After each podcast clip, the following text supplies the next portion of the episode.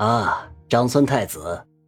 霍林从顾墨的身后出来，一袭紫色的蟒袍衬得霍林贵气非凡，眉若朗星。霍家人长得都不差。一世子。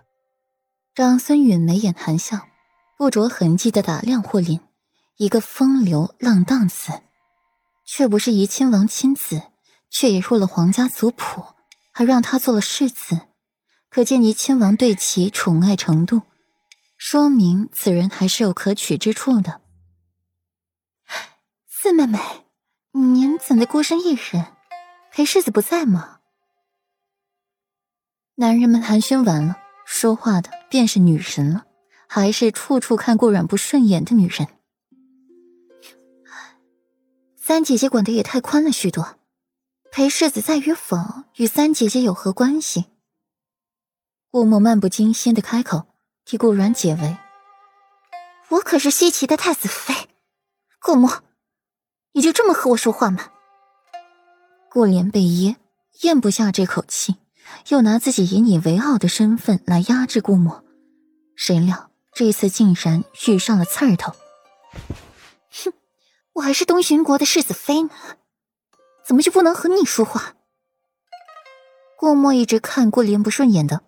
尤其是当了西岐太子妃之后，就更加的对他眼睛不是眼睛，鼻子不是鼻子了。我可是你姐姐。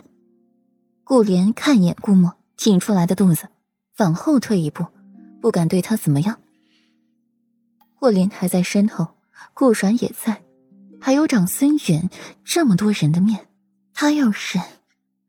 顾墨今日厉害的模样刻在了霍林心里，一脸欣喜的看着顾墨。没想到平日里娇娇柔柔的女人，摸一下就不得了的顾墨，今天这么厉害，这么霸气，眼里装着小星星，崇拜的看顾墨。默默别动怒啊，伤着孩子怎么办呢？霍林是把顾墨捧手心的，都舍不得气的。后院通房那儿他都少去了，留下来几个温顺的、泼辣的，都遣送出府了。生怕顾墨被气到出事，这是他们的第二个孩子了，怎么说都要保护好。刚才你怎么不说话？等太子妃什么时候把我当妹妹了，我再把您当姐姐。四妹妹，我们走。顾墨挽过了顾阮的手，往里走。霍林留下替顾墨收拾摊子。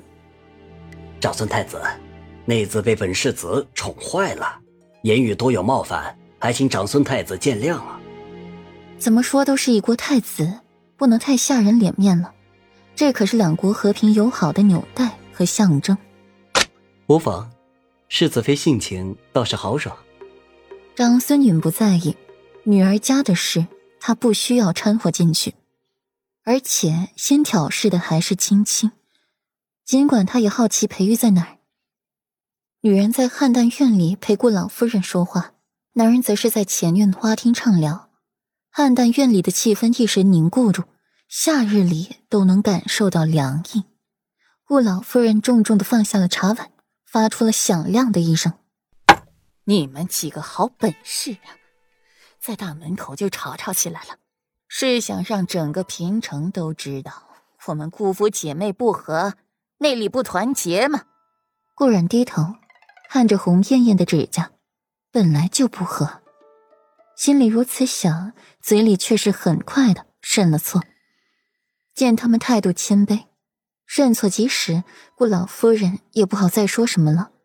都是嫁出去的姑娘了，嫁的人身份一个高过一个，两个都是世子妃、太子妃，都是庶女，还都是正妻，还都不好得罪。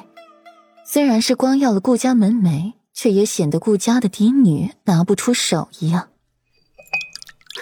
老夫人，今日是您六十岁生辰，怎么还要动怒呢？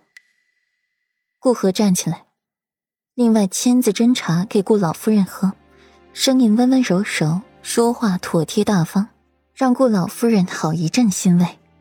顾老夫人满意的笑笑，这才像是她顾家的女儿，就该嫁给皇亲国戚。